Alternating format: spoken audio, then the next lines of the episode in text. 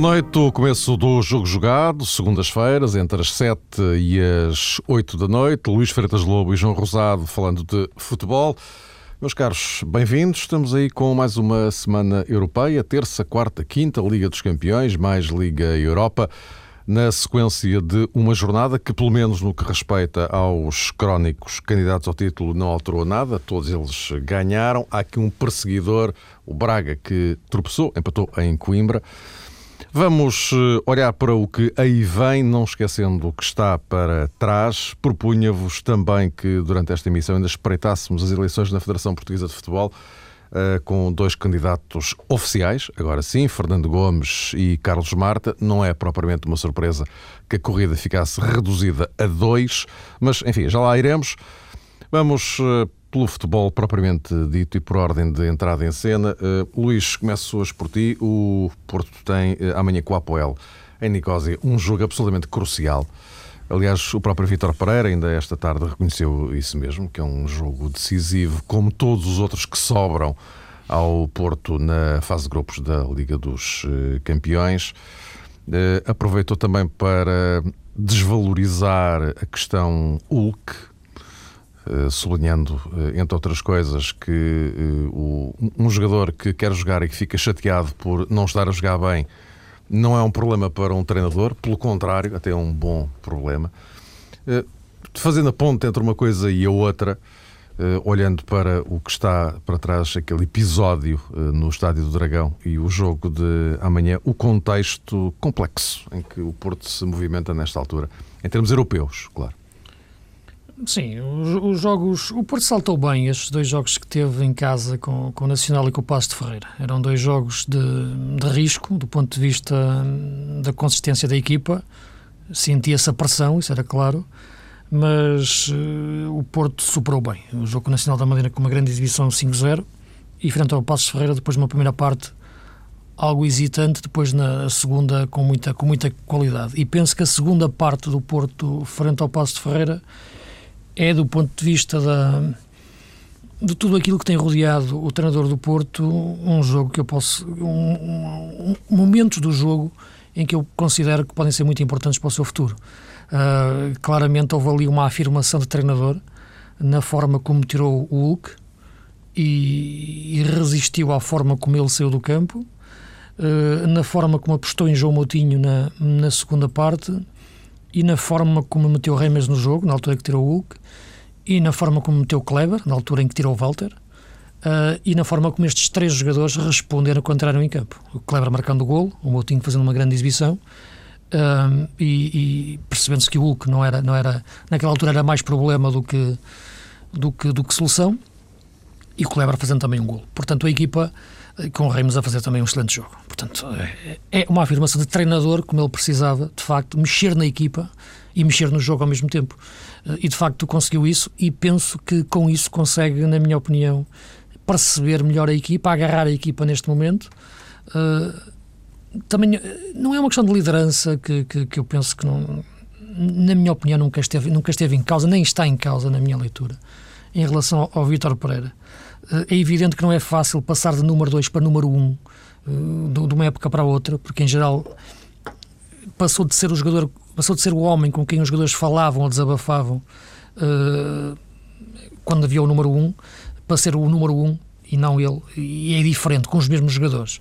Mas a afirmação que ele teve neste jogo, a forma como ele tira o Hulk, uh, e a equipa mexe, eu penso que pode ser muito importante agora para a equipa crescer, para ele crescer dentro da equipa e até junto dos adeptos. Agora, claro, este jogo é de máximo risco, do ponto de vista do, da época do Porto, porque uma derrota em Chipre não é decisiva neste momento, mas acredito que será decisiva depois nas contas finais do grupo. Até porque se o Zenit amanhã ganhar ao Shakhtar, eh, Exatamente. nesse cenário ficaria tudo muito complicado para o Porto, não é? Agora, eu penso que, que o jogo do Passo de Ferreira e os jogos do Nacional trouxeram boas notícias ao Porto. Acho que a equipa estabilizou, ele já percebeu o regresso de João Moutinho à boa forma, ou pelo menos isto é, nenhum jogador de repente acorda e de 45 minutos, dos 45 minutos para os outros passa a ser outra vez estar na forma ideal. Mas notou-se que, que aquela ida ao banco deu para carregar algumas baterias, pelo menos, entrou muito bem uh, e, e, neste momento percebe-se que Reimers tem que ser titular neste Porto. Não, não, não, não, não consigo perceber outra, outra solução para a equipa.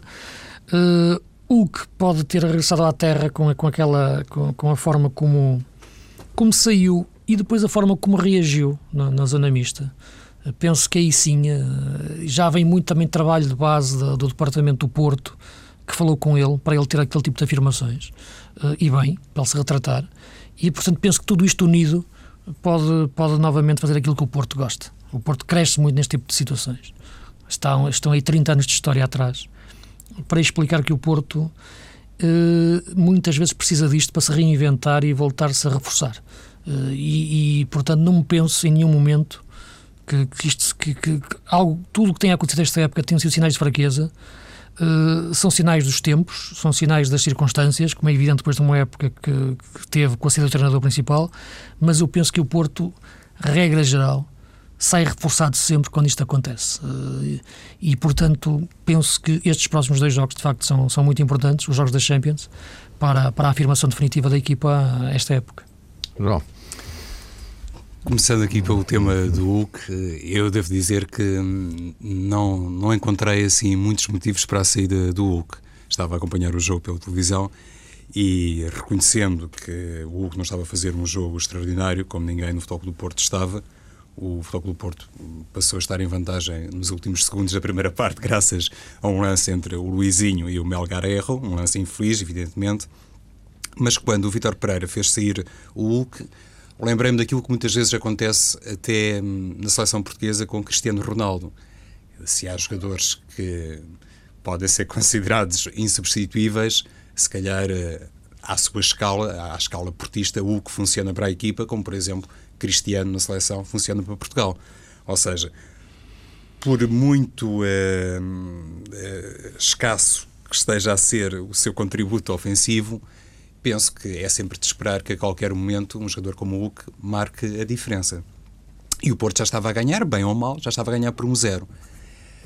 Considerar uh, que a vitória diante do Passos de Ferreira por 3-0 uh, eh, ficou muito associada à saída de Hulk, eu penso que é um excesso. Eu não, não partilho esse ponto de vista.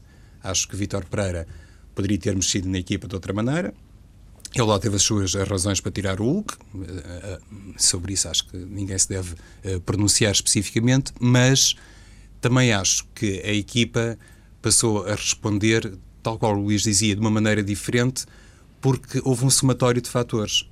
E aí sim, acho que Vitor Pereira tomou realmente uma decisão de risco, mas simultaneamente de grande coragem. São coisas distintas que eu vou tentar explicar e separar devidamente. Uma coisa foi sua decisão temerária, tirar a estrela da companhia. Outra coisa, na minha perspectiva, foi o fundamento dessa decisão. Achei que não, que não deveria ser o Hulk o sacrificado e muito menos que o Porto só ganhou por 3-0 porque não tinha o Hulk em campo diante, entre aspas, do poderosíssimo Passos de Ferreira. Esse tipo de raciocínio não faço. O que eu acho também, e o Luís já tocou também na, na questão, a propósito depois da forma como discursou publicamente o Hulk, é que tudo aquilo foi assim um bocadinho para não dizer muito encenado pelo Futebol do Porto. Fiquei claramente com a ideia que o Hugo saiu chateado perante a opção técnica, não saiu propriamente chateado porque estava a fazer um jogo mau. Penso que, inclusivamente, a maneira como ele se dirige para o balneário, recusando cumprimentar um ou outro adepto, tem muito a ver com isso. Ele nem sequer queria olhar cara a cara com ninguém uh, responsável pelaquela opção, não fosse realmente perder ainda mais as estribeiras e causar ali um grande sururu. Mas uh, nestas coisas sabe-se perfeitamente como é que funcionam os clubes grandes. Uh, no final do jogo havia essa necessidade, ainda mais no Futebol do Porto, de tentar minimizar o efeito da saída do Hulk, mas francamente para mim não colhe aquela manifestação de autocrítica e depois tudo aquilo que se disse, quase como se o Hulk tivesse tivesse ido para o balneário, se calhar só faltou dizer que estava agarrado uma imagem de Nossa Senhora de Fátima a rezar para que a equipa ganhasse e goleasse o Passos de Ferreira. Isso uma vez já aconteceu com a seleção portuguesa. Mas não é isso exatamente que está aqui em causa, no que toca, só para dizer isto, Mário Luís, a um, aspecto que para mim também não deve ser uh, super redimensionado. Não é dramático, e há pouco ouvi as declarações de Vitor Pereira, não é dramático que um jogador uh, se sinta muito mal disposto por sair e que tome aquela atitude ou faça realmente toda a gente ter a noção que houve ali um momento de descontrolo. Se isso acontecer episodicamente, se repetir uh, vezes sem conta no futuro do Futebol do Porto, isso já é mau e já pode colocar em causa a liderança de Vítor Pereira. Portanto, também não acho, seja qual for a verdade subjacente a este episódio Hulk, que tenha acontecido uma coisa super dramática para o Futebol Clube do Porto e que uh, seja exclusivo daquilo que o clube já aconteceu, e por isso eu há pouco citei o exemplo da seleção portuguesa, já aconteceu em muitos outros uh, contextos. A grande oportunidade, e aí também estou de acordo com o Vítor Pereira, para o Hulk dar eh, de facto uma grande reviravolta em tudo isto, é já amanhã, diante do apoio, fazer uma exibição mais, mais, mais perto daquilo que ele sabe fazer, de facto. Eh, só para é encerrarmos este capítulo de Porto, já agora só, só uma pequena deixa. De qualquer forma, fica, fica a ideia que este episódio Hulk foi uh, rapidamente encerrado. Uh, a, ideia que passa. E acho que mesmo internamente a coisa foi encerrada uh, da forma como deve ser internamente, entendamos-nos, não é? Encerrado. Seja, as, as, coisas não se evaporam, hum, mas contornam-se, não é? Eu tenho uma. uma eu, é verdade o que estás a dizer, mas eu vejo as coisas de uma perspectiva diferente. Isto é, o, mesmo facto por um prisma diferente. É que isto no Porto é sempre transformado no, no, num aspecto forte. De facto, a forma como o Porto tem capacidade de, de, de, ao longo da história, em tantos casos, eh, pegar nestes casos internos ou externos que lhes possam acontecer e transformá-los em algo forte para redimensionar a equipa, eh, criar novos estímulos no, nos jogadores, eh, é, é, notável. Eu penso que aí o Porto faz isso melhor, melhor do que ninguém. É por isso que eu digo, repara, se o que tem feito uma exibição normal, não é? Mesmo que o jogo terminasse com o Porto por 2-0 ou 3-0 e o Hulk fizesse um remate, uma bola oposta, coisa normal, mas um jogo apagado. Eu penso que uh, no jogo seguinte, se calhar voltaria a jogar de uma forma sem, sem, sem, sem tanta explosão. Uh, tudo isto que girou à volta dele, ele saiu zangado, depois uh, todo, não, o facto não foi assim tão grave, de facto, porque ele sai logo diretamente e não tem qualquer tipo nenhum gesto brusco, não tem nada. Não dá nenhum pontapé, nenhuma garrafa, nada, ok. A forma que depois fala no fim, ok, brifado, como é evidente, pela, pela administração do Porto, mas isso é natural, acontece em qualquer clube e mal era se não fosse assim. Uh, encenação ou não, é, ok, mas eu acho que isto pode ser transformado num. O próximo Hulk a aparecer já é um Hulk com um estímulo superior. E o Porto consegue transformar o que pode ser um aspecto negativo com uma facilidade tremenda num estímulo. Não sei se me estou a fazer entender neste aspecto. Sim, sim. E por isso eu acho que o próximo Hulk que vai aparecer vai ser um Hulk para responder àquilo, mas um responder no bom sentido do termo, e não um Hulk hum, já quase em piloto automático a jogar como estava no início da época. Vai ser com um estímulo diferente a responder, a querer responder aos adeptos, a querer responder ao treinador, a querer responder aos críticos, aos, aos inimigos imaginários que o Porto consegue inventar logo rapidamente. Tudo isso, de facto, faz a força daquela, daquela casa. Isso tem sido 30 anos de história, estão, estão, nos contemplam, como se costuma dizer, e de facto eu acho que nisso o Porto é mestre e, e de facto o, o próximo que vai aparecer vai ser de raiva contra o mundo e se, que, com essa razão e acredito que o Porto nisso tem, tem, tem essa força e portanto o episódio fica encerrado de forma formal mas para o Porto é bom que fique aberto para o Hulk entrar no próximo jogo com, com tudo, porque são jogos que o Porto tem que, ter, tem que ganhar para, para manter, sobretudo pensando na questão da Champions, como é evidente. Seguindo a nossa agenda, quarta-feira temos o Benfica eh, Basileia. Uh, o, aqui o, é, é, um jogo também importante para o Benfica, embora uh, numa dimensão diferente do jogo da manhã do, do Apoel com, com, com, o Porto, porque o Benfica, se ganhar ao Basileia, encerra praticamente a questão da qualificação. Uh, João, o, o, o, Benfica tem um problema na, na, defesa, porque não há Emerson, Emerson não pode jogar e, portanto, aquilo. Já, já não falo a questão do Jorge Jesus, porque está na bancada ou, está, ou não está na bancada, enfim, que estas coisas não são absolutamente determinantes uh, neste contexto, mas uh, ainda precisa um jogo na luz. Agora, uh, há a questão da defesa do Emerson, não é? Não há Emerson e, portanto, ele vai ter que arranjar ali as, as, as laterais. Também não há Javier Garcia, mas, enfim, há Matites, pronto, enfim. E há depois a questão de. O grande ponto, um, um dos grandes pontos de interrogação, que é Rodrigo. Uh, Rodrigo a titular uh, é uma hipótese, é porque Cardoso parece que fisicamente não está bem, não estará muito bem. E depois uh, 25 segundos ou 25 segundos, não é? É daquelas coisas que impressiona, pelo menos, não é? O regresso, o regresso, quem diz, a continuidade do Matites na equipa do Benfica até pode ser aconselhável, considerando precisamente a debilidade na, na, faixa esquerda, a ausência do Emerson, porque é canhoto, pode dar ali uma ajuda maior. Eh, se o Benfica jogar, como eu presumo que vai acontecer, outra vez em 4-2-3-1. Eh, neste jogo, eh, no último do campeonato, frente ao Olhanense. A equipa do Benfica, quando estava numa fase em que até pairava a ideia que o Olhanense podia chegar ao 2-2, alterou novamente para 4-2-3-1. Jorge Jesus, quando fez entrar a Saviola, deu a indicação a Witzel para baixar para junto de Matites. E, e mudou a face da equipa e, e, protegeu mais eh, o Benfica. Foi uma opção, se calhar, de recurso de Jorge Jesus, também um sinal de humildade. Não lhe fica nada mal, mesmo considerando o jogo em casa, considerando o jogo frente ao Olhanense e considerando que o Benfica aos 12 minutos já vencia por 2-0, mas naquela fase de aperto, obviamente que Jesus olhou uh, lá para cima ou para outro lado qualquer e pensou que o melhor mesmo era pôr a equipa no sistema que a protege mais, uh, com, como diz o Luís, o duplo pivô defensivo uh, no meio campo. Por isso acho até que Matites vai ser um, um, elemento muito simpático para o lateral esquerdo da equipa do Benfica, que pode ser Maxi Pereira. Se calhar já não vale a pena falarmos outra vez do caso Capo de Vila. Eu acho que nestas circunstâncias acentua-se muito essa uh, polémica em torno da exclusão de Capo de Vila da Liga dos Campeões, mas pronto, agora nesta altura também já não vale a pena insistir muito sobre isso. Mas o, o Benfica, articulado assim, em 4-2-3-1, pode também ser uma equipa capaz de neutralizar, e se calhar vai ser essa a ideia de Jesus, os pontos mais fortes do, do Basileia. E, e Shaqiri joga pela direita do Basileia. Foi um jogador que deu muito trabalho no jogo da primeira mão. Uh, não estou a ver, por exemplo, Luís Martins enfrentar um, um jogador como Shaqiri e penso que Jorge Jesus, a esse nível, não vai arriscar muito. Tu falavas, Mário, a propósito do ponta de lança, não é? Uhum. Lançavas essa interrogação Rodrigo sobre a, a, a, possibilidade de Rodrigo continuar uhum. na equipa.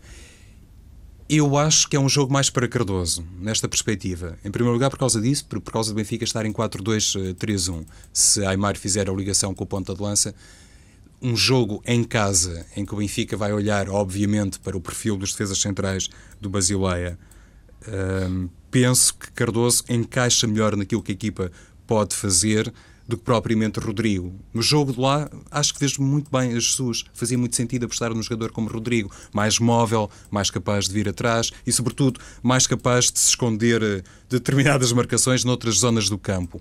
No jogo em casa, tomando como referência hum, um sistema assim, como há pouco citei, se calhar Cardoso funciona melhor como referência ofensiva. E, por outro lado, se tiver eh, Gaetan hum, no corredor esquerdo e Bruno César na direita, ou ao contrário, o Benfica provavelmente eh, confiará que Cardoso, apesar de tudo, pode ser um jogador mais eficaz no futebol aéreo e aí dar mais garantias que Rodrigo.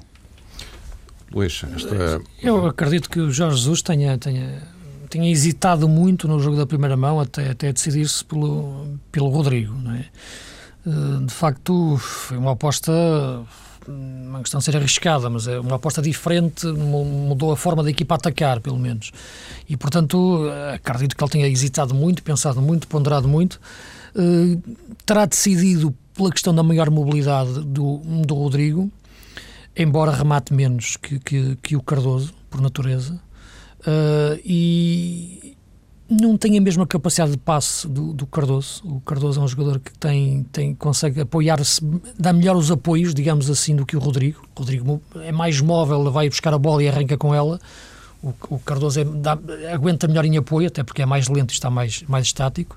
Portanto, são jogadores completamente diferentes. Eu penso eventualmente que exato, a hipótese de eles jogarem juntos uh, também não é, não é, não é descurável. Uh, agora, olhando às características da equipa, da equipa do Basileia, uh, não muda muito a necessidade de mobilidade em relação à primeira mão. Isto é, o que é que pode motivar Jesus uh, a, a, pensar de forma diferente perante o mesmo adversário só por, só por ter mudado jogar em casa ou jogar fora? Não é? Essa é que é a grande dúvida. Eu, sinceramente, e conhecendo a equipa do Basileia, ele não muda muito os jogos de fora para casa. Pelo que eu continuo a achar que ele pode fazer o mesmo raciocínio e ir parar até Rodrigo. Facilmente. Uh, a questão que se coloca é depois quem atrás. Não, é? não ter Ravi Garcia, na minha opinião, neste momento, uh, porque eu penso na equipa como um conjunto, uh, altera-lhe o equilíbrio todo defensivo. E, não só defensivo a defender, mas é o, o, posicionamento todo da equipa depois até quando recupera a bola e, e sai a jogar. Pelo que, na minha opinião, e ele tendo visto isso acontecer, eh, pode pensar que é necessário um jogador mais mais âncora, mais preso, mais de referência, mais posicional como o Cardoso, para que sirva de referência a todos os outros jogadores atrás, visto que não tem o mesmo equivalente ao Cardoso no lugar de, de trinco ou de pivô defensivo como o Ravi Garcia. E por isso apostar no Cardoso. Isso é o que pode parecer uh, motivar ir, ir, a esse, ir a esse ponto. E em função disso, os jogadores que jogam atrás já terem outra, outra, outra, outra noção de como se devem movimentar. Uh, penso que, que eram. Que, eu olho para este jogo e imagino este jogo mais, mais à medida do, do, do Saviola. Uh, que acho que, ao contrário do que referiram, fez um excelente jogo quando jogou em, em, em Aveiro, na forma como sabe recuar para pegar na bola, e portanto penso que, que pode passar por aí um, a estratégia do Jorge Jesus para, para o jogo com o Basileia.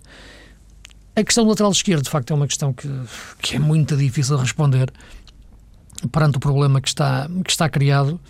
Não acredito que, que vá apostar no miúdo, no, no, no, no Luís Martins. É? Sim. Mas, mas, mas a adaptação de, de, um jogador como o Maxi uh, a essa posição é, é, é, um pouco contra a natura até para um, para um jogador que gosta de atacar, não é?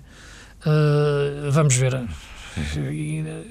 Parece-me, no entanto, que, que, será aquela que contempla menos, menos, menos risco, porque não estava a pensar se havia algum central que pudesse ser adaptado à defesa, mas, mas não me parece que, que por, por, aí passa a solução. Quando falavas eh, do Savio, Luís, mas eh, no 11 inicial do Benfica? Sim, imaginava essa hipótese. Sozinho na frente? Não, com o Cardoso. Em detrimento de. Sim, do Rodrigo, neste caso.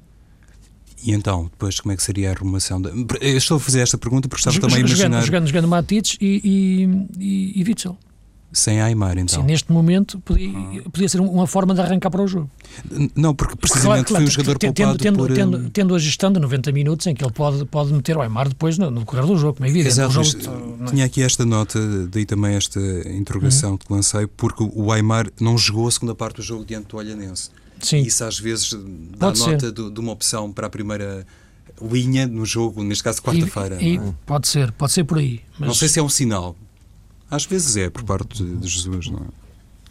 Meus caros, temos que ir avançando porque também o, tempo foge. Uh, o Sporting uh, soma e segue e vão 10 jogos consecutivos a uh, ganhar. agora, o, o, o Sporting tem a, a, questão da Liga Europa está, está resolvida, o Sporting está, está apurado. Convém-lhe confirmar o primeiro lugar, suponho eu, de algum jeito, pelo menos, já a pensar nos 16 aves de final. É só isso que falta ao Sporting. Mas, uh, uh, Luís, pergunto agora a ti: uh, será uma oportunidade para Domingos começar a gerir este plantel? Porque vêm jogos muito importantes para o Sporting no campeonato. Sim, e antes do campeonato tem o jogo da taça com o Braga. Ah, exatamente. Que também é, um, que também é muito importante. Penso que sim, claramente. Neste momento, o Domingos tem que olhar para a taça, para a Liga Europa, eh, como da única forma possível: é fazer os jogos, tentá-los ganhar, como é evidente, mas, sobretudo, a equipa ficar sempre inteira depois desses jogos. Isto é, não perder jogadores fundamentais uh, por lesão ou por desgaste físico que depois se, se reflita no jogo seguinte. Portanto, tem que ser jogos para a equipa acabar inteira. Portanto, gestão máxima uh, serviços mínimos uh, nestes jogos. Uh, é aquilo que eu leio. O Sport neste momento anda, fez um esforço tremendo para sair do fundo do poço dos candidatos ao título depois daquele início terrível.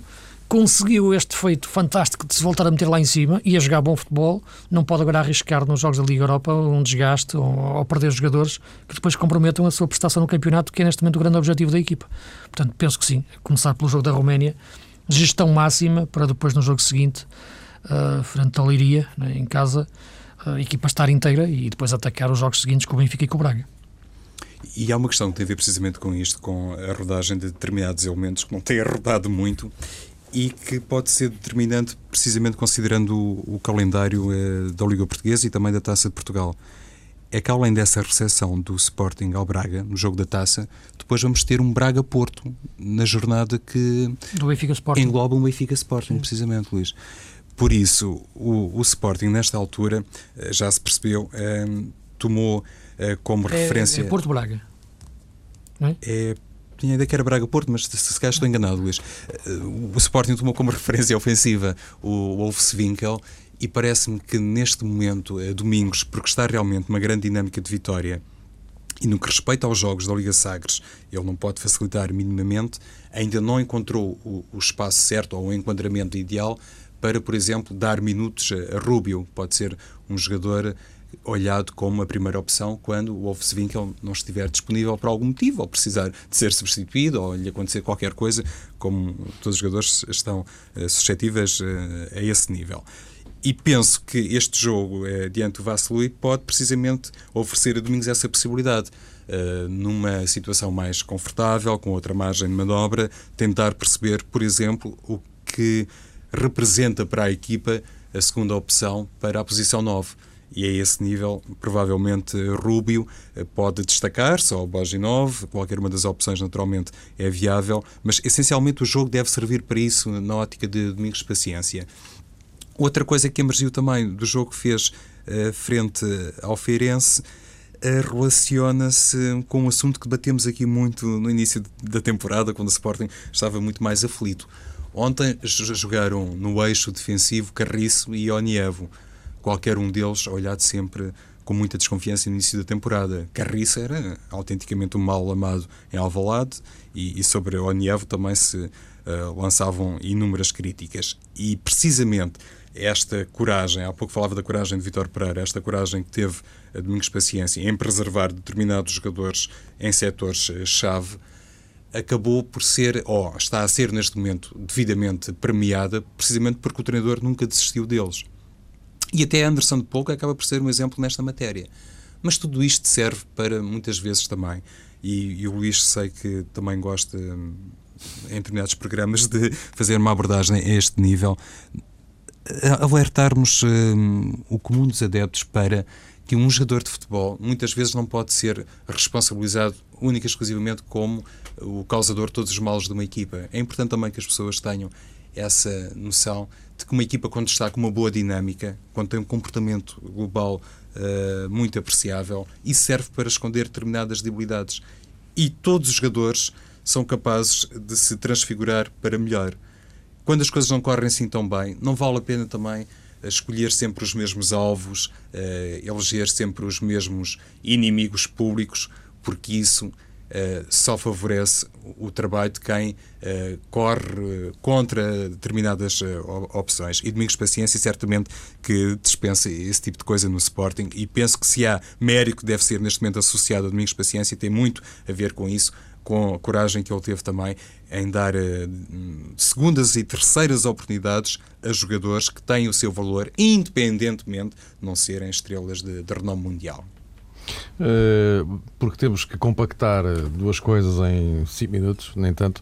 Eh, uma palavrinha em relação ao, ao, ao Braga. O, o, o, Braga vem do empate com, com a Académica. Este jogo com o Maribor é crucial na, na qualificação da, da, da, Liga Europa e a seguir o Braga vai receber o Benfica para, para o campeonato. É uma semana, João, tão sintético quanto possível. Uma semana marcante para, para o Braga, não é? Sem dúvida. O, jogo da primeira mão, ainda há pouco estávamos a falar precisamente sobre isso, não é, Mário? Antes do programa começar.